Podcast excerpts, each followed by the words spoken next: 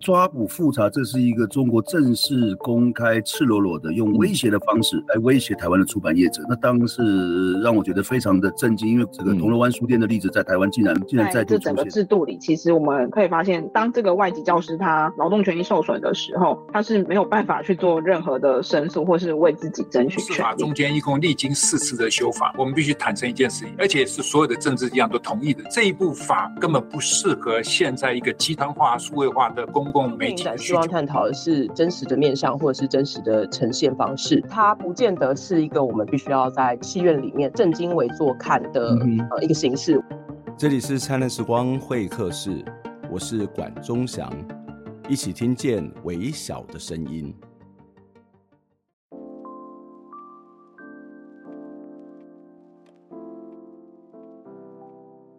因为前两个礼拜我们重新回顾了阮国飞事件。那也让我们重新整理了这个灿烂时光会客室过去所播出的内容哦。我们看到有三集访问的对象是警察。那警察事实上在我们过去的节目当中是很少很少被单独访问的这些来宾。那一次呢是这个上次播出的许胜杰，我们跟胜杰从阮国飞事件来讨论警察的养成教育。另外一集是访问大家相对比较熟悉的这个左贝哦，他那个时候还是警察。我们讨论是当时的客委会主委李永德先生，呃，他无故遭到警察拦查临检所产生的各式各样的争议以及背后的种种问题。另外一位的来宾也是今天的来宾是基层的员警王伦宇。那个时候呢，发生了国道员警执勤的过程当中遭到追撞死亡的新闻哦，这是一个让人家非常呃难过的悲剧。而那个阶段五年前，五年多前，这个社会上面有非常多的大型的陈抗活动，所以节目当中除了检讨讨论警察所面临到的过劳高风险的工作问题之外呢，我们也在节目里头讨论的是这些警察平常执勤又遇到了什么样的困难。其实我们的节目就像刚刚在前面所说的，访问的对象大部分都是社会行动者，是抗争者。但是相对来说，警察的工作就是要维护或是控制社会秩序，经常是群众的对立面，也就是我们来宾的这个对立面。从我们的角度来看，这些行动者、抗争者就是希望能够改变国家的体制，而警察的角色呢，其实也就是我们经常会批评的国家体制的一部分。但是相反的，如果我们站在警察工作处境来思考，我们就会发现，警察的工作环境并不会比一般人好到哪里去。事实上，我们对警察有许多的期待，但是对警察的了解却十分的有限。今天的来宾是王伦宇，刚也跟大家介绍过，他是一名基层的警察。前一阵子呢，他出版了一本书，这本书的书名叫做《活得像穿制服的人》，我是警察。他透过书来希望社会对于警察有更多的了解。接下来我们就要来访问王伦宇，来一起讨论。警察所面临到的问题跟困境，我觉得这本书很精彩，这集的内容也非常值得我们来认识跟了解。在进论语的访问之前呢，我们也期待我们的听众朋友可以透过捐款的方式来支持我们。透过您的捐款，可以让独立媒体走得更远、更好，做更多、更深入的报道讨论，让我们可以持续听见微小的声音。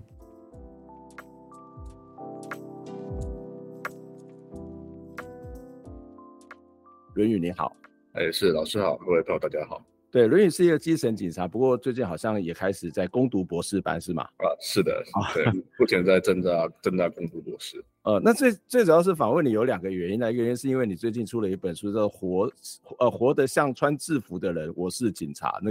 一下，我弟看到我是警察，就想到的是这个《无间道》里面的我还差人，就是警察的这样的一个一个说法。因为我很喜欢看这个香港的电视电影啊。那另外一个部分，事实上，呃，也会想要再请教你来访问你的原因是，呃，我们知道这个九枪这部纪录片上映哦，那警察大部分对这件事情可能就比较不会去谈，或者是我们看到很多人会站在出来从警察角度来做论述，来做一些讨论哦。不过因为你不只写了一篇文章，也谈了，呃，也甚至也参与的这些映后映后座谈哦。所以我想，也许我们可以从《九枪》这部纪录片开始谈啊，就是一般的警察同仁哦，就是在看完《九枪》这部片子有什么样的反应哦？就是说，应该是有多少警察曾经看过，然后他们看完之后有什么反应？那你自己在对《九枪》这部片子里头的呃，不管是对阮国飞部分的描述，或者对警察在处理过程的描述，你自己的看法是什么呢？嗯，九枪这部片子，我大概我也看过大概三次了。那其中也有参加过几次映后座谈。那自己的想法，其实我写过几篇文章在自己个人的版面上。那可能就比较直直观，就是说这部片子它，我觉得它呈现重要意思，它能够去。记录了一个事件发生的一个片段，嗯，以及它对于相关人等的影响，它能够跟我们说明说，对，这不是只是一个诚信远景跟软性移工这样的一个事件，它是一个故事，它是对相关人，不管是整个警察社群或者是移工社群都很深远的影响。那如果有那如果有像那样纪录片的话，它可以再给我们有完整的回顾，说说它的状况到底怎么样子发生。嗯，那我曾经说这部片带给我一个很大的一个冲冲击，或者说是我当下一个情绪的激动是，这是我第一次真正看完所谓的呃新竹移工警警与警察的冲执法冲突的真的真的现场记录。嗯，我任职警察，那我也作为一个社会研究者，那同时也参与过很多警察教育相关的事务，在我过去我从来没有看过。这部这这段影片，所谓的现场画面的记录，就是密录器拍下的那段影片。对，嗯，那变成说，其实我们很多探讨到说，到底现场发生什么事情，警察该怎么做？他到底是我是探讨，不管探讨到到一个手段的合法性，或者是说一个比例原则的问题，其实我们都是基于基于想象。嗯嗯嗯嗯。那这个样子到底是真的有照到案例教育效果？在我们探讨到所谓的教育训练的时候，我们都会说一个现场模拟，最重要的是说，能够让学员去真的去理解到现场的状况，他要有一个亲身经历的感觉，他能够带入。那这会不会就是说要完整的资讯的呈现？嗯，对啊。但是其实上很多官方所谓的案例教育，大概都是大概都是两面对一面 A 四的纸，大家就可以讲说，哦，是的，最近在嗯，最近最近什么发生的问题。因为他也，因为他也，他也不会讲地名跟人名，他就只是圈圈分局发生什么，发发生什么问题，然后警察怎么处理，啊，他他涉及到的法律有什么，大概就这样，大概就这样一面交代完。嗯，有点纸上谈兵嘛，哈。对，变成说其实它只是一个事件报告，它是一个案例的，OK，案例报告，并不是一个案例教材。那变成说，其他个人不知道到底是有什么经过，为什么那个当事人警察遇到这样的事情？那他当下的判断是什么？他能他选选择要去使用的。手段像以九九枪的九枪为例，他使用了警棍，使用辣椒水，最后使用到了警枪。那中间的选择是因为什么？其实都没有人知道。嗯，他到底现场看到了什么，我们都不知道。就像我会举的例子是说，像去年的台台南案，好，嗯，台南案本身来说，到现在也不是说有有警看过所谓所谓的现场影片，那变成很有句很有趣的事情是。很多长官想要对这件对这件事情做一个宣导，想要跟基层员警做一个讲说，想要做个想要做个教育的时候，他们有了各自的版本。我至少我至少听过四种啊，包包括怎从远景怎么接怎么遇到范闲，这跟远景为什么会去现场，大概就有四大概大概大概就有四套剧本，那个只是主轴主轴是这样。嗯，所以几乎没有人真正知道到底是一把到底是一把什么经过，就算是高阶长官也一样。嗯，那。表示说什么？这其实没有人可以意识到问题。如果我们连整个事件的记录都不知道的话，我们其实没有人知道都到到底哪里哪里出问题。嗯嗯。那变成说对大众而言，这件事情就代表了，呃，新竹死了一个义工，台南死了两个警察。嗯。那其实对警察也是一样的，我们大家都都只有这样子的认识。嗯嗯，我我觉得这蛮重要，就是先不管大家对这件事情的评价是什么，或者从站在什么样立场来看这件事情哦，那但是很重要是说事实的还原嘛，哈。那我想，呃，我其实对蔡崇隆导演的电影的评价就是。他非常花了很多事情，不管在早期在做所谓岛国杀人系列的这些影片，他都尽可能去做事实的还原这件事。也就是说，我们一般呃所谓的客观，就是要把事实呈现，这才叫做所谓的客观哦。那但是反过来，从这个警察这边的角度，反正我们的警警方也许会拿这个案子做教育训练的这个素材，可是我们其实对这个教育训练的呃对这个素材的本身。完全不知道他的实际的状况，这听起来有点有点荒谬，或是有点吊诡哦。那但是这个是一个很重要的基础啦。可是在这个基础之上，那大家总是会对这件事情是有一些评价嘛，对不对？那呃，我不知道警察同仁如果看到了这部片子，呃，我们当然看到在蔡从龙或在九枪的这个脸书下面有很多呃对蔡从龙的处理方式是不以为然的哦。那可能也有人说他是警察等等。就你所接触到的警察同仁，他们是怎么看这部片子呢？嗯，我觉得大概就比较偏向是两个两个不同的方向，一个就是可能说他们对于这件事件本身是有兴趣做进一步的了解，想要进一步去探讨这件事件，那他们可能就会有去想要去观看这部电影。那另外一部片子就比较单纯的基于说是一个二元的论，毕竟过去来说蔡导演他比较站在一公一体的角度去去反映问题，所以大家就会觉得说这是不是在批判警察的部分。但是我对于这部片子觉得来说，他其实并没有刻意的去评价那个警察或者是义工在这件事件的当事人本身，嗯，他是借由这个事件去带出了一个一系列的一个社会议题。这个这不管是义工那个族群在台湾社会遭遇到的状况啊，以及在政府机关如何去处理这些问题上面的一些故事经过，那是一个是案件的环。实际上，他也有去接触到很多阮国飞。他过去的一些背景，甚至他可能违法的，是涉入到违法事件的原因。所以你要说这个是在单纯的要去评价，或是把个人去做一个标签，我都觉得这这个都是，嗯，是没有是没有到这个片子想要去讨论到问题。这个片子是在讨论问讨论事件以及像背后的议题。嗯，那所以说警，我虽然其实就我自己，我会觉得，不管在警，就是各位警察朋友，不管对于说。到底对移工议题有没有更深一步的兴趣了解？我觉得单纯就以自己工作的小态度，这部影片呈现了一个四十分钟的现场记录以及相关后续相关人员对他们的一个探讨。那我觉得是对于大家想要去更了解警察，或者是说警察想更了解自己，都是一个很好的媒介。嗯嗯。如果从这一部片子来看了，这一部片子当然它的主题是在这个非法移工阮国飞他的遭遇，然后呃，不管是他可能过去为什么来台湾，甚至他回到了越南，他的家人的反应，那当然很大的一部分是在处理这个警察的这个。呃，这个枪击的过程，以及那个你也呃，就是所谓相关的这个所谓的制度的这种讨论哦。那你从这从你自己的经验来看哦，就是这部片子在谈警察的部分哦，当然描述了警察的一些问题，有什么还不足够的地方吗？它有的什么东西是可以帮这部片子从你的角度来帮忙做补充的吗？其实这部片子其实对警察探讨的没有到很深入，毕竟啊，整整体而言，它是要探讨移工族群在台湾社会上的一些遭遇。对，所以他他对警察描述没有很多，他其实对于警察行为，他本身也没有给给予他倾向的评价，因为他就只是当一些相关人的直述，也没有导也没有导演他的一个给予这事件的本身的一个旁白，或者是他的自己主观的见解。那我可以理解说，制作团队他们的重心是在以公益体上，所以这边的呈现当然会比较少。那我自己，我自己有感触的是说，他们这部片子有一段是访问到了警方的家属，对，对，然后他警方的家属他们就说，他只是一个二二十岁的孩子，嗯，这句话其实让我有一些感触。其实我就我自己的认知上，我觉得就算把我放到那个现场啊，嗯、当事员警他也大概那时候大概是毕业两年，大概二十一岁、二十二岁这样的年纪。我自己二十一岁、二十二岁在那样的环境，我可能不会处理的比他更好。嗯，我可能会，嗯、可能甚至会让我周围的人陷入危险，有可能。嗯嗯，对，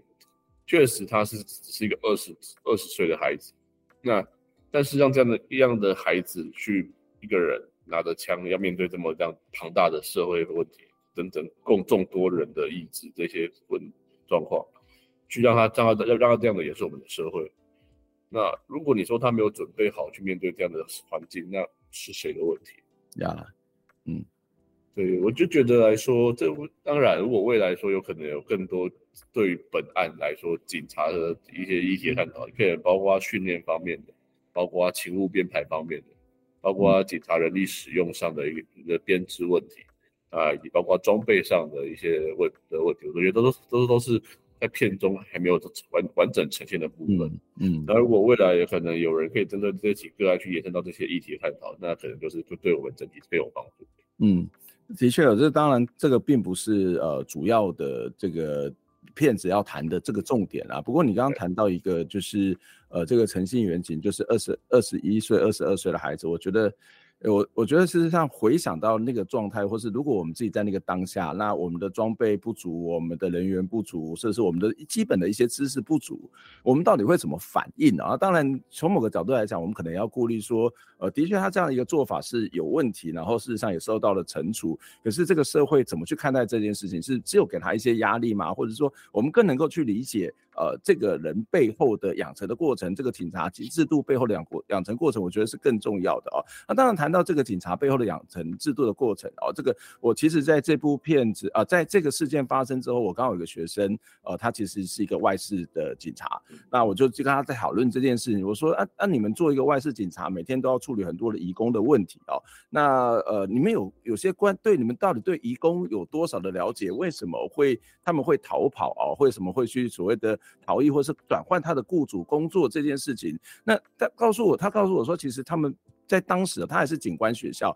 那并没有什么太多的这种有关于多元文化的这种训练，或者对于这些移工的这些处境，在当时是并不是太过于了解。那对于移工的认识，其实大部分来讲也都是学长学姐的这个口耳相传，或者是社会里面传统的这种刻板印象，特别是五年前这个刻板印象可能是更糟的这种状况哦。那我不知道在这个阮国飞事件发生之后。在警察的教育体系当中，有做什么样的改变调整吗？或者是有没有什么不一样的地方吗？嗯，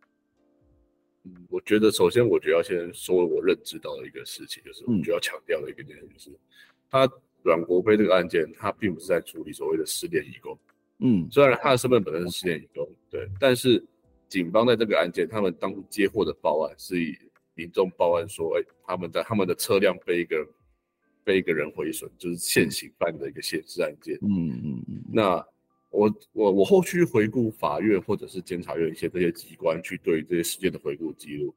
在警方抵达现场的时候，他们就直接看到阮国飞在车内，还在一个已经被砸坏的车内，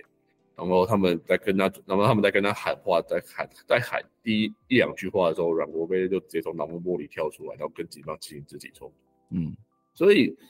在这样一个很短暂的一个瞬间，在直接进入到这样的这一个警民警民冲突的一个的情节的时候，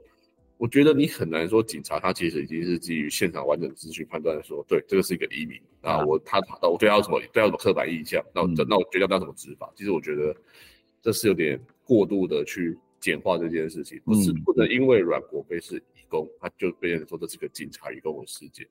嗯，去更直接的来讲，我觉得今天就算阮国飞他是个台湾人好了，可能到最后可能到可能最后结局也是这个样子。呀呀，嗯，这可能这个其实是跟台湾整体对于警察勤务或者是警察角色的定位，甚至还有所谓用枪这件事情的一个认知意识是有相关联的。嗯，那如果比较看直接的去探讨到说。如果是警察跟跟所谓多元族群这部分，其实这几年来说，整体政策是有比较去做一个这方面的一个，在强调多元文化的尊重性。不管是说你说警警校，现在教育课程有很多，实际上有很多对于这种所谓的移民政策的认识，那，或者说现在的外语，他们也有很去鼓励说，不管是东南亚族群的一个呃语言的学习，或者说通译的通译的使用。那以及在以及在不管以及在所处理到所谓失联移工这部分的一些政策上的简化，我觉得都是有去政府的整体政策来说，是一直有在去尝试要去改善这些移民工作者相关的问题的。那跟我十几年来十几年前从当警察一相比，那当然是差很多嘛。嗯，对不对？所以说非常显著。嗯，但是你要说足不足够的问题，我觉得永远都不足够，因为。这个很多时候是基于一个主体意识，说有没有真的去把它当做一个问题。你要说这种外事政政策在警察算不算是一个重要的业务？我可我可能会觉得说，他不是，他不会是长官重视的问题。嗯，在基于警察绩效主义的思维之下，他可能他不会是警察的重点。那实际上来说，他确实也不会是警察的主办业务。哎，在我们政府跟之家，它是一个移民外事的话，它会放在一个移民署或者说其他出入境管理之类的问题。嗯，那也就是说，以劳工来说，他可能会变成涉及到那个是劳动部之类的机机构机关的主管。嗯，所以，诶，如果我们今天警察处理问题太多，而且那变成说我们警察要学的东西太多了，我们把很多事情都丢给了第一线的行政警察，所谓的派出所员警去做，那我们都必须要去花相应的时间以及资源去培养他们认识到这些事情的处置重要性以及相关的责。行政资源也比较提供给他们。那在这么庞杂之下，业务其实警察能把每个业务都处理得很好，我觉得这也是目前要去探讨到一个机关功能的警察以及警察任务的探讨。嗯嗯嗯，我觉得这蛮重要。就是你你刚刚谈到有两点，第一点就是说这个案子其实在获报的时候，并不是在处理一个移工的问题，而是处理一个失窃的问题。然后警察到了现场，看到这个呃这个。偷车的人哦，那他对警察这一种所谓的回应，那事实上他可能就会产生后续的一连串的这个呃执行的过程，他就就是我们在影片里面所看到，或者我们在报纸上看到的那个样子哦，所以他可能没有办法很简化的是说啊，这是一个移工跟这个警察之间的冲突。我我非常同意你这种看法，我我想我们过去的一些观点可能也都要去做一些修正。另外一个你也谈到是一个蛮重要，就是哎，这个所谓的假设是移工的话，那这个所谓的去抓这个失联移。移工或是这个逃跑外劳，其实应该是移民署的问题，或者是其他相关的单位的问题。可是，哎，好像把很多的重担，或是把很多的主责的事情，包括警察也好，或是我们社会的刻板印象也好，哎，这好像是警察要做，但事实上，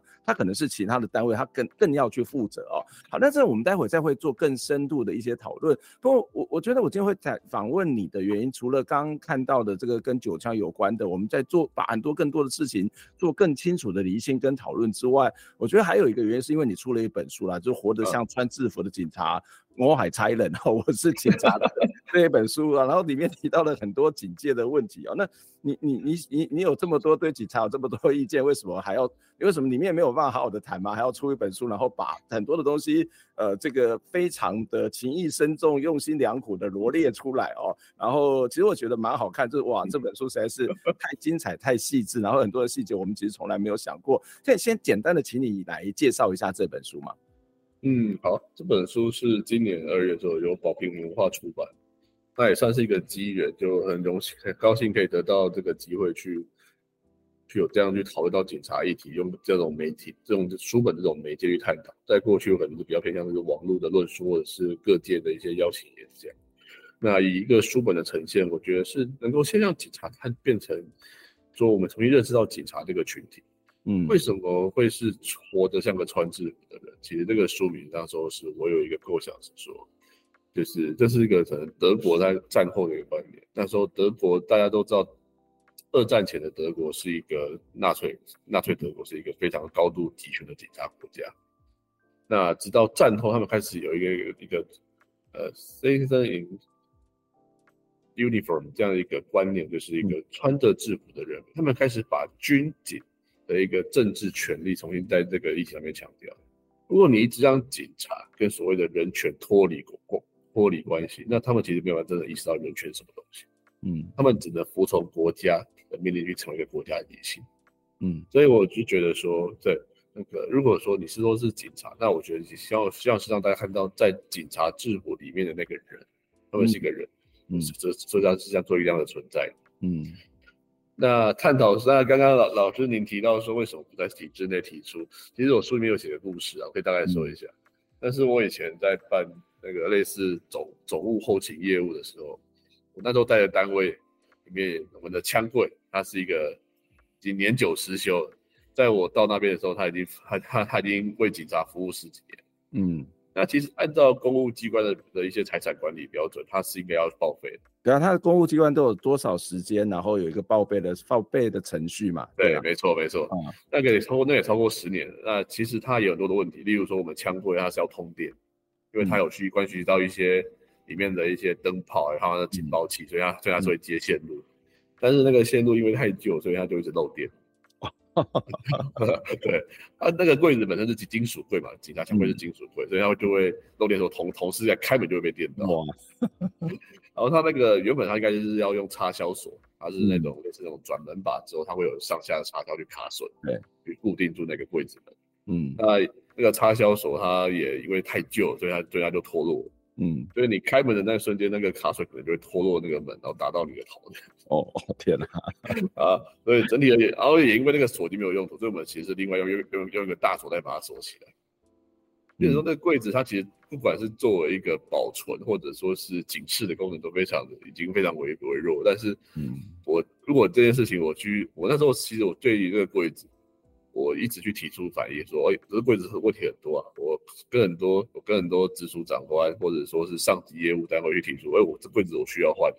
嗯，啊，那啊，那但是他们没有什么改变嘛，反正就是，反正我只要公文一签上去，他们就会问，会会跟我们说，哦，请继续使用这样子。嗯嗯嗯。那、啊、但是不是已经过期了吗？还在持续使用？对，他他已经超过年限，那反正就是有各种理由嘛，例如说什么啊，那个。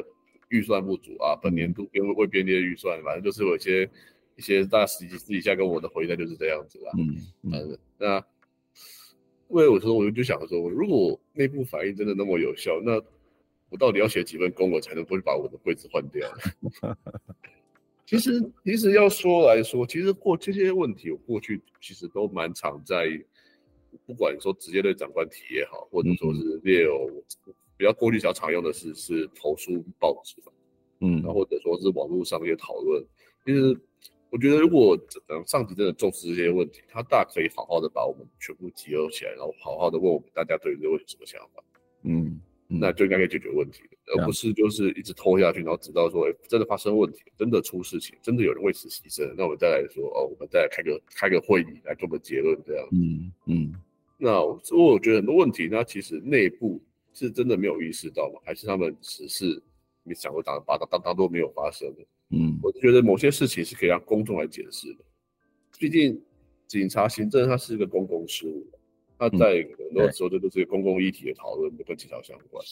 那人民跟他们切身相关。如果在一个民主治理的角讨角度的话，这个些事情都应该要被民众讨论。嗯，就像前面在探讨到一个我刚提到密度器的问题。密录器来讲，在密录器密录器影像在美国很多州，他们是要被强迫公开的给给公众的，嗯嗯嗯，因为他们认为这是一个公共记录，是以警察部门代表官方的行动与民众面对面接触，然后你做了一个决策的回应，你你使用了枪械，那这些东西都应该要被公众给解释。嗯，这你唯有开放的资讯，可以真的让公民去了解到这些资讯，那才能达到真正的，这也是一个。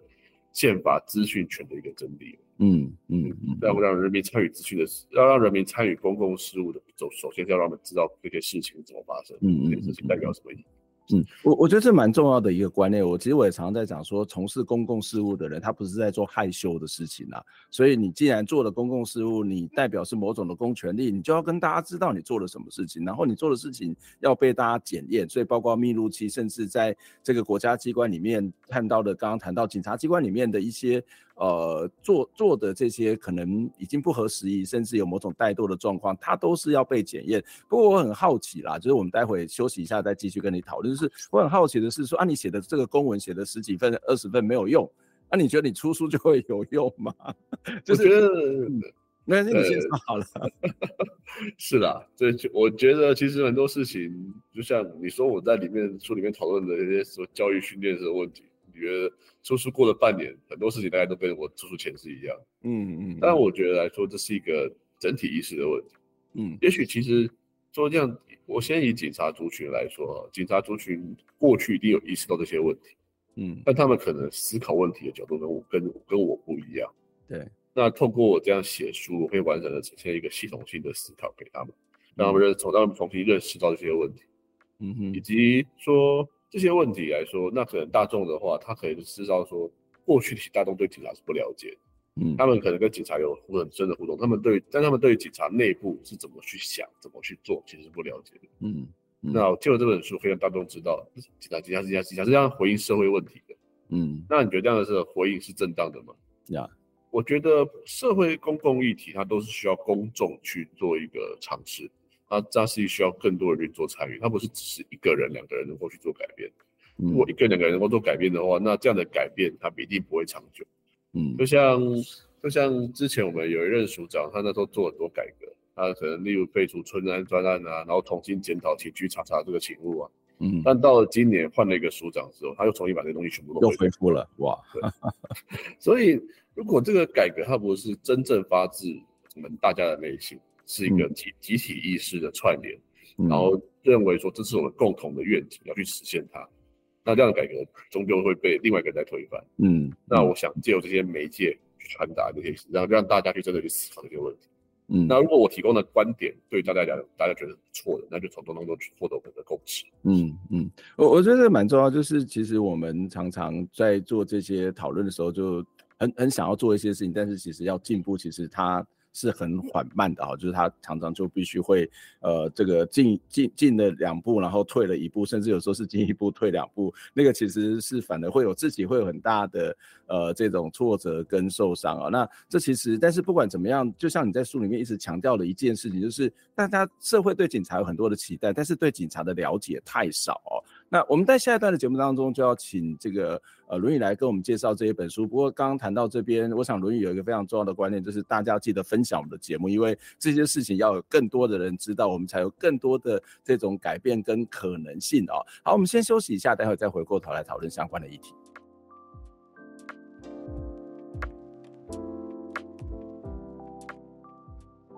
在前段的开场当中，我们曾经提过，灿烂时光会客室曾经访问三位警察，在不同的集数，在不同的议题来做访问。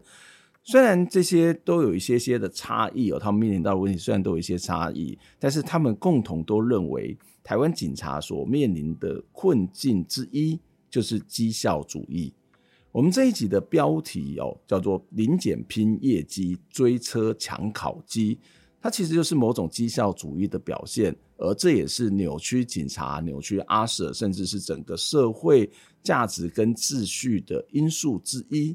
不过，这不只是警察会有的问题哦。啊，绩效主义其实在过去我们的节目当中谈到高等教育，或者是在整个国家的体系当中，也面临了同样的问题。最近我帮忙一本书来写了推荐文。这本书的书名叫做《别让数字欺骗你》。这本书里面其中就有几个章节，就是在谈绩效主义造成的国家或是行政体制的困境，甚至是私人体制、私人公司的困境等等的问题。如果有机会的话，也期待我们听众朋友你可以找来看哦。那接下来节目呢，我们要继续来访问王伦宇。那我们接下来要集中在他的这一本书。活得像个穿制服的人，我是警察。这是一本非常精彩好看的书，也一样推荐给大家。那在进行王伦宇的访问之前呢，也一样期待我们的听众朋友可以透过捐款的方式来支持我们。在我们的节目的说明栏的下方有相关的捐款资讯，你也可以到公民行动影音记录资料库的网站来捐款。为什么我们会一直期待大家捐款？因为捐款是我们最主要的。经费的来源，透过群众的支持，透过群众的捐滴力量，我们才能够走得更远、更好，真正的独立。透过您的支持，也让我们一起听见微小的声音。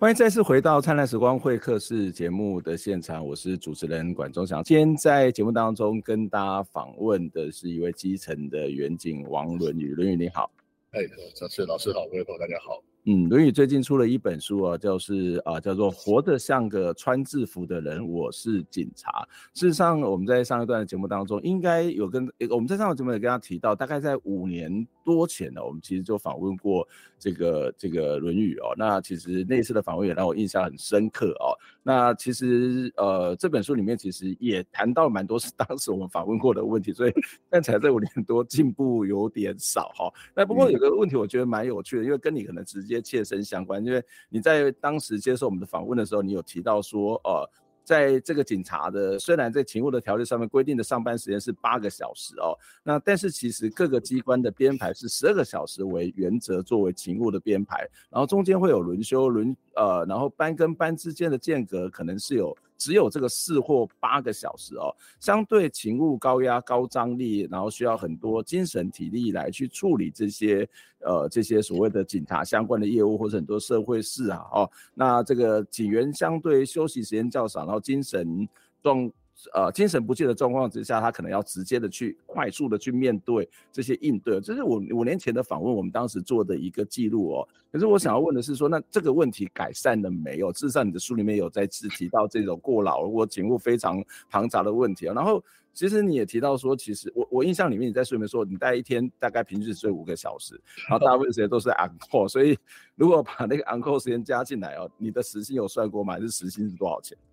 这种工时黑数的问题很难说啊，因为毕竟没有没有被叫到出勤，就是没有被叫到出勤。嗯，我们我们的所谓 on call，他也不会真的是说就是排一个 on call 时间，他就只是我打电话，你要你人要到这样子。嗯嗯嗯，就是随说随到嘛，就是紧急的情况，你当然要出来，不出来呃事情解决不了，可能也会被人家骂。当然也是有那种就是明就是更明确的待命的指示啊，例如说例如说之前来说选举啊，或特勤啊，或者说像之前有些抗抗争的时候。我就会直直接被要求说休假不能离开的服务县市这样子，嗯，嗯，那就就直接更直接的给待命要求。嗯、那到底你说工时黑数的问题真的很难说。就算我现在来说很多事情也不是上班下班就直接结束，嗯，像我们准备出勤都要花很长的时间。那很多时候被要求要在准整整点准时出勤，其实我前面就要花个二十分钟来来我来准备上班，嗯，那这对，嗯，其实像可能在很多国家，他们都会把这种所谓的备勤准备出勤时间这种 ready to work 这种时间算在公司，但在台湾是没有这样的一个制度存在。嗯嗯嗯，所以台湾其实包括空服员，呃，这个机师也是做过类似的抗争嘛，就是他们要待命啊，然后他们可能这个从家里面到公司的时间到机场时间其实也是很长嘛，嗯、那他随时马上就要准备好嘛。嗯嗯，所以其实要说这个问题改善了没，其实我很难说这种事情。这以警察工时来讲，最直接就是大概三年前。三年前的那时候是大法官是指七八七第七八五号，那时候对于警察的那个勤休规定做了一个很很大的一个突破，开始把它去纳入到所谓的健康权跟普通权的探讨。所以，哎、欸，这个是一个你要基于这个人性尊严，不要要给他一个去做调整。那在三那在三年后的现在，我们确实有去弄了一些勤休规定去就要求，例如说，我们原本说，哎、欸，中间轮班间隔可能原本是八小时。那现在法律要求说要有十一个小时，嗯哼，那或者又说我对那个大法官说你的超时补偿不足，你应该要给予更高的加班费评价，这个大法官都做出解释，嗯，但实际但实际上有没有真的落实？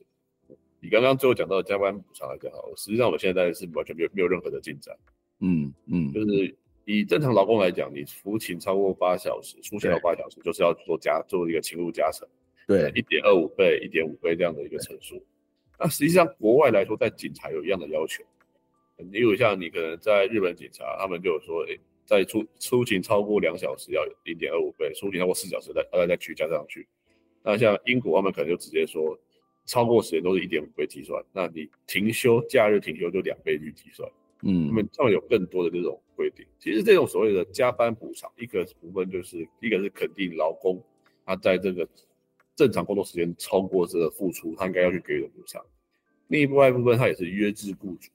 约制资方，他不能够去持续持续增加上限。那假如我加班费付的跟我平常给劳工薪水是一样的薪水，那这样对雇主雇主根本没有任何约束力，他不会感受到我去把劳工停休之后对他最后产生什么压力。嗯。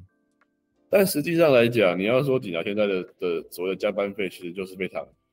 非常低廉的一个的的的薪资计算了。因为我现在工作超过工作超过十年好了，我加班费大概两百一十块。你说如果一个小时？对，嗯，大概工作大概一个小时两百一十块。嗯，那甚至来说，可能新毕业的警员刚毕业出来，他的加班费可能就一百七十块。嗯，这个比一个所谓基本工资的时薪一百七十块还要低。嗯，我都都都都直接跟我们那些刚毕业的学弟妹讲啊，干嘛要加班？如果你真的想赚大钱，你为什么要加班？你可以不要加班，然后然后去拿去个去个饮料店工作，都都都都十一百八十块。嗯嗯嗯，会不会有些连加班费都没有，是换成嘉奖之类的？啊、呃，这个还是有待去讨论的问题。但上半年都就就有很多机关还是用那样方式去做。哦，嗯、那警政署这大概下半年的时候有要求说，这些所谓的换嘉奖这些事情，它不能够现在来讲，它是有个法律层次存在的，是不能够直接去适用。嗯，那必须要五八补偿才能够直接使用。但是这个问题在于说，这些所谓的上级的约束对下级会有效果吗？嗯，举例来说，你说。对，现在来说，警政署定的规定是说，不能够就是排班间隔要间隔十一小时，要让员警休息十一小时。嗯，但很多地方其实还是做不到。嗯嗯，那变成说他们，变成说这些监督来说，真的对对他这些首长有有产生他们的约束力嘛？嗯，其实其毕竟你其实，在我们来整个所谓的警察公使法制，他没有对雇主有一个很明确的一个算是强制力好了。嗯哼，为什么为什么劳基法它有相对约束？就是因为它有法则，它能够苛责于雇主，不能够不不能够有不当劳动行为，不能够有违违法排班，或或者说违法不给人家不不不给予薪资。但是在可能公务法、公务员法体系并没有这样的一个苛责机制存在。嗯，所以你说这些法规定得很漂亮，那这是那这是法规的层次，但是它在执行面就会有这样的问题。再者是比较在积极讨论的是，其实。这些规定都变成是一个行政机关的一个法规命令的层次。嗯，这些所谓的公时法规是由警政署定完，报内政部核准实施。OK，嗯，对，那变成这位这意味什么？这其实等同于说，劳基法授权雇主自己修法，然后报告给劳动部核准。嗯，这是一样的。你只你如果今天你把资方跟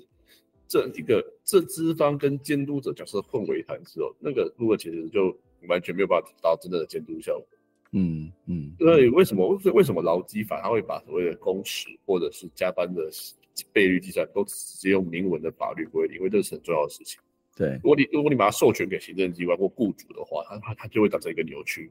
嗯，但是目前的公务员法就是这样，那我们的警察警察情务制度就是这个样，它一样是授权给警察机关自己去定定所谓的工时上限或者轮班限制。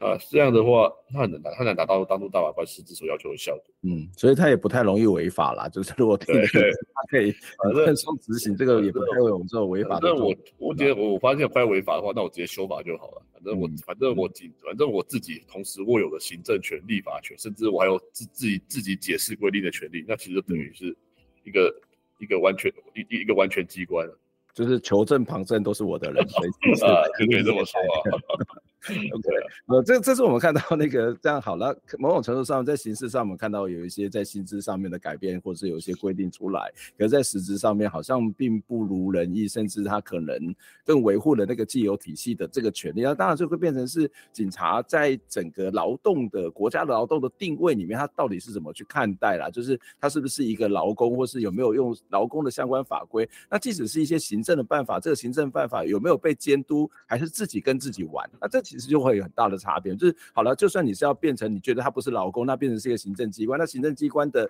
定的这些办法，它可执行性、它的合理性、它的被监督性是什么？这也要更充分的一些讨论哦。那不过除了这个所谓的工时的这个问题之外，或者这个劳动的问题之外，其实造成人在劳动非常的疲于奔命，还有一个很大的原因就是绩效主义，也是这本书的重点哦。那其实也不是只有这本书的重点，我我们节目其实这十年来访问过三个警察，这三个警察几乎都讲到同样。的一个问题的争点就是绩效主义，可以谈一下绩效主义吗？举个例子来说，这个绩效主义到底对你们造成什么样的影响哦？那但是我又很好奇的一点就是，那如果没有这些绩效主义，或是没有去打这个绩效，那呃，我我怎么去评鉴一个警察的表现的好跟坏？就好像大学也常常会有所谓的大学的评鉴，那我们做老师的就是说啊，你评鉴很不好。可是如果不评鉴的话，其实很多人就是说，哎、啊，你们大学老师有些在鬼混啊，不做研究啊。那有这些评鉴，有这些绩效，其实就是让这个这样的一个体制，或是这些人是可以更进步，或是某种程度被监督嘛。那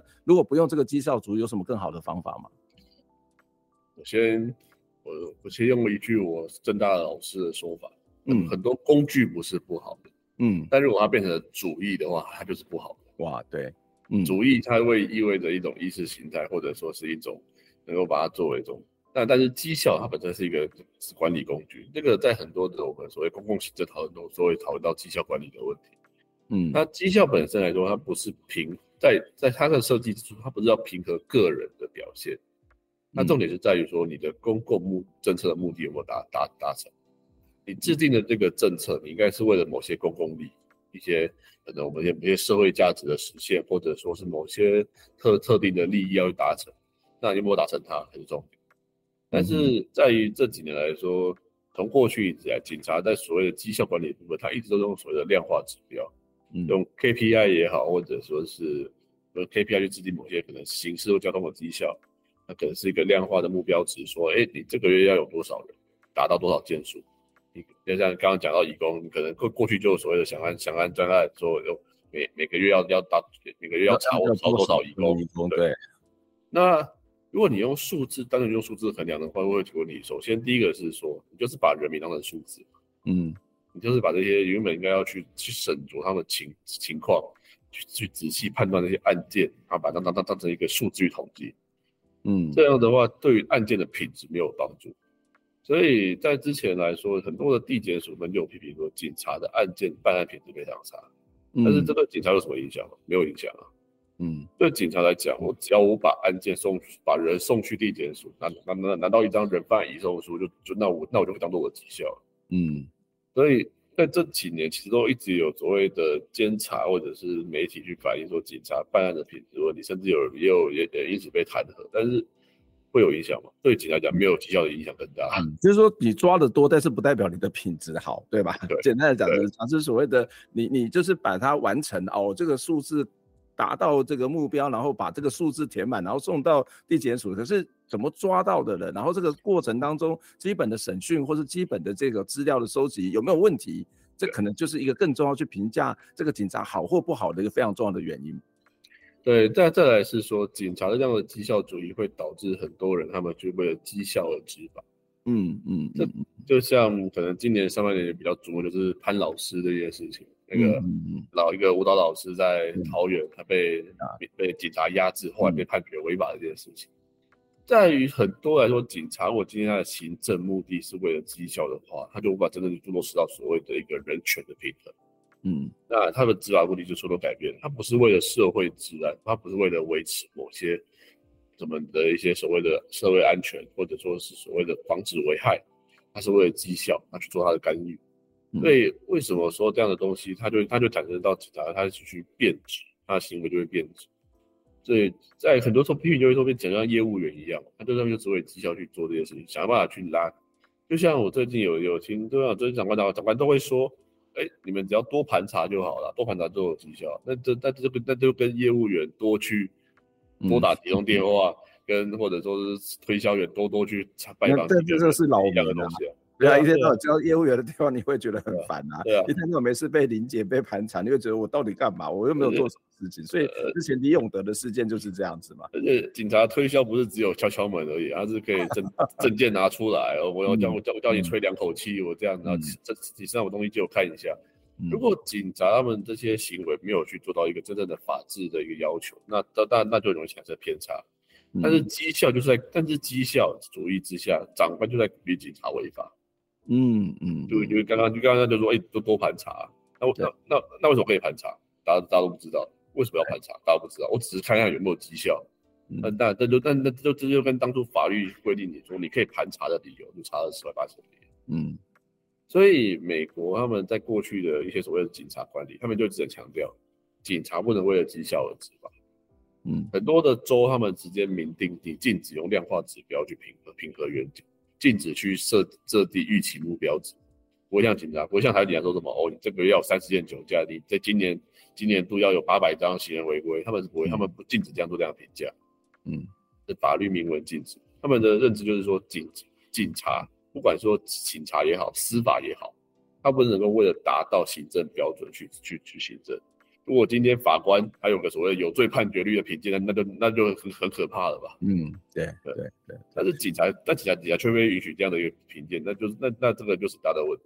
嗯，嗯，所以你回答说要如何考核警察的问题，好像美国直接用实物为例的话，美国本身考核是综合性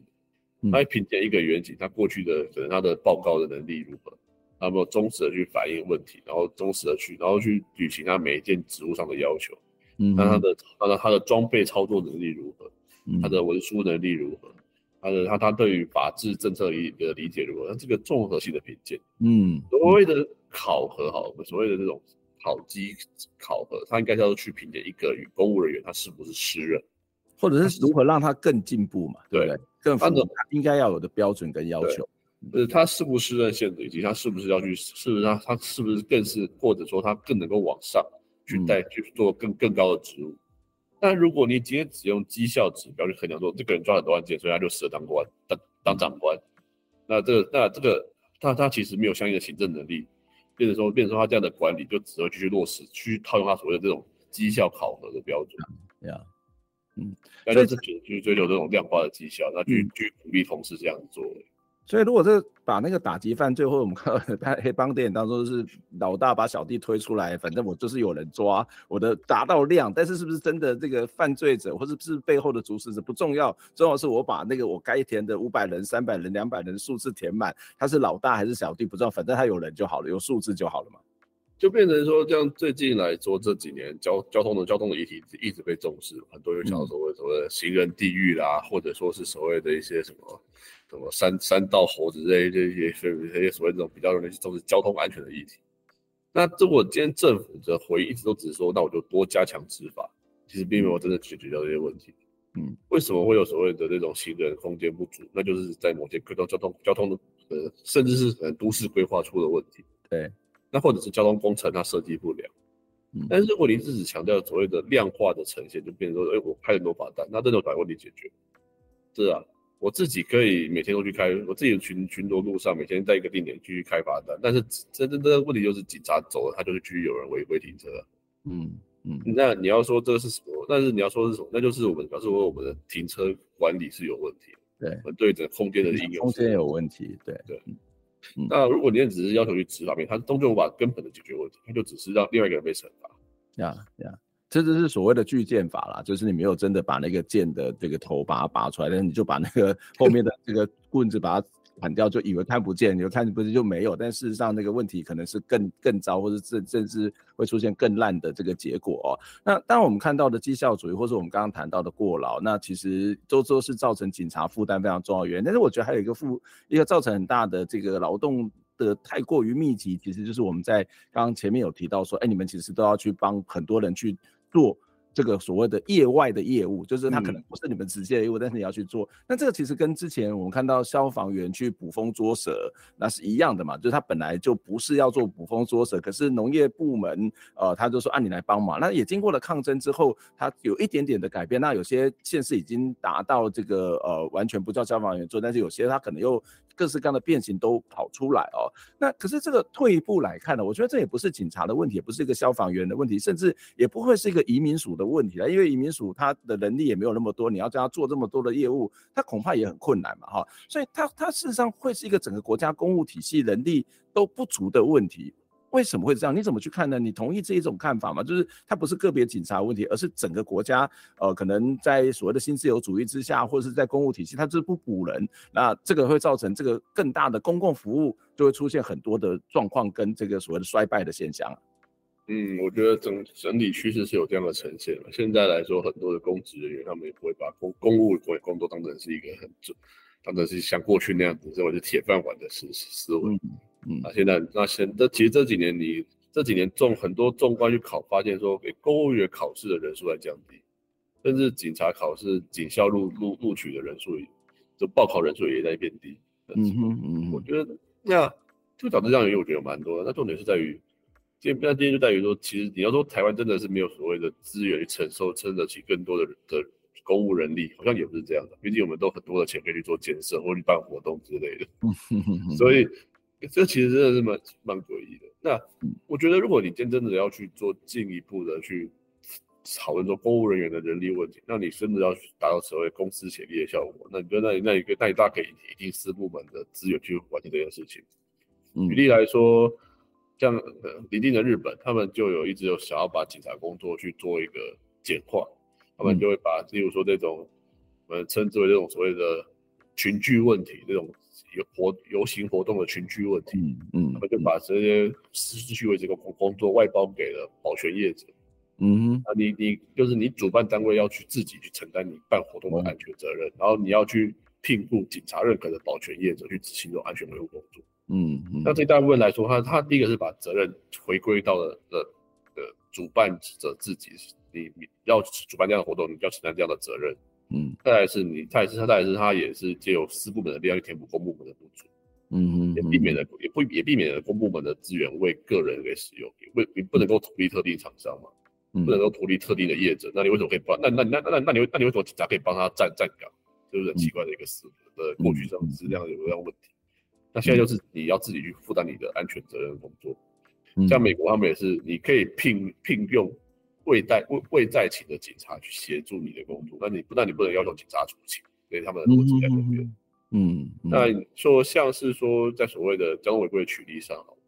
在国外他们很多都把所谓的违规停车这种静态违规的取缔交给了所谓的第三方来做。嗯，像日本就所谓的注册监视员，他们可能是国家认证制的一个资格和，然后我们就得外包这个产产业，外包、这个、不是那个个人的道德魔人那个，可以这么说，他们的机构在做这件事情就对，对，变成专门就变成是一个，对，那检举达人就是有一个公司化的这种做法。没错，没错，嗯，那么就是对，其实其实在啊，其实在美国，他们有大量使用辅助警察这样的事情。那、嗯、可能像在纽约这种五万个人警五万个警察，他们有也没有将没有将近大概一万个这种辅助警察存在，是可以直接协助警察去做这种简易的工作，嗯、例如例例行的文书，或者说是单纯的一些警比较没那么激烈的，比较不会使用到警械上的这种人犯的解送这些之类的工作。嗯嗯。对，如果你今天真的是要做到这样，那就那那那你就彻底落实我们的公司协力模式，你就直接把这个工作做到这样。但是实际上现在现在就不是啊，现在变成说我们一方面是要说所谓提倡所谓的第三部门，但一但其实又没有让他们去说真的去去承承担那些政府的功能。对，那就只是把实际上就只是把业务复杂化好了。嗯嗯嗯嗯，这这个是蛮重要，就是要么你就是扩大整个公务体系的这个能力，然后让大家好好的来做，就国家。就来负担。那如果你不想要国家，你觉得国家好像花那么多的钱，或者是你也没有钱的，那所谓的民间社会、民间的团体，他可能也会有他自己的能量，跟他对社会发展的期待，对，他就可以这样子做嘛，对吗？对，嗯。但是实际上来说，要说为什么，我觉得这是整个成本效益的问题，其实就是回到前面，嗯、前面公务人员的薪资、前薪期的待遇很低的状况。嗯嗯。我们举个举个例吧，你你叫一个，假如你。以义交来协勤这件事情好，嗯，交易交来协勤，现在的现在的给他的所谓的协勤费不低哦，是大概大概都两百二十、两百五十块哦，但可能直辖市是这样规定，嗯嗯，那结果你警察的话，我加班费只要一百七十块，嗯，那对于政府在使用人力上面，大家会选择会怎么选择？那我得使用更低廉的公务人员，对啊，那、嗯、其实没有根本解决问题，就表示公务人员整体的待遇问题，导致他们继续让觉得要让警。让公务员承担是一个成本效益比较好的的一个选择。嗯嗯。这这的确是一个国家越来越自我削弱工人会产生的这种后果。但我们不是强调什么大国家，是基本。我觉得台湾没有什么大国家这个问题，是该基本的这种所谓的公共服务是不足的。哈，不是说我不是说国家权力要变得很大，而是基本的公共服务，这种 infrastructure 这些我们的基本的这种呃人民的民生的需要，这个都应该是最基本要有的这个成本上面的负担哦。那当然这本书你也提到了怎么去改变了，当然刚刚也提到到一些。方法或这些策略，其他国家的例子你也举得非常非常多，人家怎么做，我们可能可以怎么做哦。可是你也在强调一个东西，就是所谓的集体的意识啦，就是这种集体改革，然后内部的这种所谓的民主化的过程哦。可是我们也知道，所谓的警察、军人或者是学生，在过去被认为是没有自由的哦。啊，当然现在学生自由可能比警察跟军人大很多，可是警察还是一个一个系统，这个系统里面它其实呃要维持。这个呃国家的安全或者是某种社会的秩序，它必须要所谓的系统化、制度化，甚至这个所谓的命令的传达，所以那个服从性就会被认为是比较高。那可是这样的一个所谓的民主化的改变、集体的改变是有可能的吗？在这样一个系统里面，嗯，我会认为它是必要的。嗯，因为实际上我们现在的这个系统它就遇到很多问题，我们只是假装它没有发生，我们假只是假假假装它都是个案。哦，嗯，对，台那个台南的警察遇到这件事情是他运气不好，啊，那个铁路警察遇到这件事事情是因为某是因为是运气不好，啊，阮国飞这个案件是是当时移工的问题，嗯，怎么？其实我们很多事情把尝试把它在个案化，他就没有去意识到整个系统性的状况。那如果真的去检视、去结构、去做一个完整的批判，就会发现说，这个系统它本身就不行。嗯，它是一个持续六十年，我们的警察法实施六十年都几乎到几乎是没有改变。如果你如果看到德国好，德国他们几乎三三三年就会修饰他们的警察法。嗯嗯，因为警察这个他本身是跟跟社会密切连接，就跟老师你前面提到，警察的在不管在免呃抗争上面的的互动，就会影响到整个社会议题的发展。嗯，所以警察他的这个角色，他本身是跟社会密切连接，他的一举一动都会对对整个社会有深深或深的影响。那德国就意识到这样，他们就必须要不断的修改他们的法律。他们警察法三年修一次，警察职权行使法两年修一次。那但是相对于台湾，其实我们的法律都是。很久很久前都没有变，在变过。现在我们的警察法还是继续维持规定的，说什么卫生警察、环保警察这种很庞杂的警察架构。嗯，这个几乎是那种，基本上就是上个世上个世纪的公法公公公共法思维。嗯嗯，差不多差不多就是那种威马时期那种过渡到纳粹时期的那种国家机构的一个法法律规定。嗯，那这个那这个其实也不不符合于不符合与时，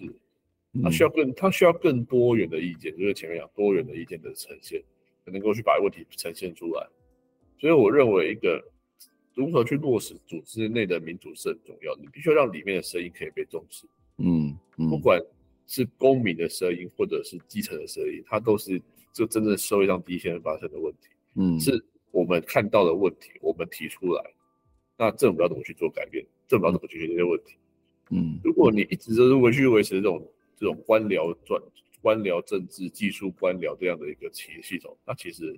终究来讲是有限度。为为什么这几年一直在说所谓民主治理嘛？为什么甚至叫今年甚至要让国国民参审？对，最大的转变，我觉得这这就是去强调说一个真正去符合社会上的期待，真正的一个共同的意识，才能出这样的事情。嗯，嗯，那警察也不能够避免这样的一个的一个浪潮，他必须要去做改变。不然的话，就会跟外交家就跟美国之前那种所谓背景运动的时候就会一样的问题产生了。嗯嗯嗯嗯。这这的确哦，就是一个改革。其实基层很重要，就是基层通常是一个最实务的第一线。第一线呢，他会比较知道问题在哪里，那能够让这些声音被反映出来，这个系统才有改变或是迈向更好的可能性。要不然都是由上面的人去做呃指挥命令，甚至法令，也就是由上层的人去修改。这个问题当然呃不只是不符合民主的精神，他要去做出一个好的法令、好的办法、好的制度，他当然都有困难。不过他的前提是要让大家可以说。话了哦，大家可以去表达。那当然，你也提到你在这个体制内要去表达一个公文写了这么久也没什么改变，然后是不是写了这一本书就会改变也没有，你也没有什么太大把握。但是但是好了，不改变，那会不会担心秋后算账？就可以说就是啊，不讲就没事，写了之后呃秋后算账，然后影响升迁，你会担心这个问题吗？是不会担心的，毕竟要说被特别标记之类的，我应该也算是警界里面算有名。黑名，我要如果有特别名单的话，我应该我应该绝对名列在上面。嗯嗯，对，对我来讲，我只是比较在意，哦，我真的要担心什么话，我都担心说我我的这些观念或者说我的这些想法没办法传递的更更说，没办法去建立更多的这种。嗯、我现在为什么会想要去进修，就是我希望我把过去这些社会科学应用或者说是法学的这些最新的观念，把它带入到警察里面。嗯哼，那也能够把警察里面的问题带到社会大社社会上。让所谓的更多人检视这些问题。嗯，在过去来说，警察一直都是很封闭的，不管说是行政上也好，政策上也好，或者甚至在学术研究上面，都是相对于封闭。我们没有让没有没有更多的刺激去做改变。嗯，那我希望能够把外面的东西带进来，把里面东西带出去，变成一个桥梁，能够去沟通这方面的东西。嗯，那终究来说，让我前面回顾到前面的一个。真的去落实到能够让民主的意见去传达一个言论自由、思想自由，那才有可能真的去改变整个体系，而不是再惯过去那种威权式的家长阶层管理这种模式。嗯嗯、那对我们社会是没有帮助。嗯。那，今天非常谢谢呃论语来接受我们的访问哦，就是让我们对警察有更多了解。就像你在书里面强调说，我们对警察期待那么多，但是我们要不要进一步去了解他？我觉得这个了解体制内的这个生产的过程啊，或者说这个工作的这种状态，我们会对他们更清楚。不是说你一定要去支持或是反对他，而是当我们更清楚的时候，我们才知道下一步应该怎么走。就好像我们刚刚谈到的，哎，从一开始谈到九枪的例子来讲，哎，这个警察要去做改变，然后假设要去再防止这个问题产生，我们总是要看到那个影片的本身到底是什么嘛，而不是纯粹的纸上谈兵。这就是一个资讯透明或是彼此认识非常重要的一个过程，看见彼此才有可能让这个社会是更进步哦。那谢谢伦，也谢谢你写的这一本书《活得像穿是活得像个穿制服的警察》。我呃算呃对不起，活得像穿制呃活得像个穿制服的人。我是警察，好，我把它 念完了，谢谢谢谢这本书，好，谢谢老师，谢谢。很好念，但是书对我来讲不是很好念，但是书很好看，希望下次有机会再跟你请教相关的问题，但是不要太悲伤的事情，说的一些可能更更在制度上有一些进展的状况。好，我们下回再见，拜拜。好，好，谢谢大家，谢谢老师。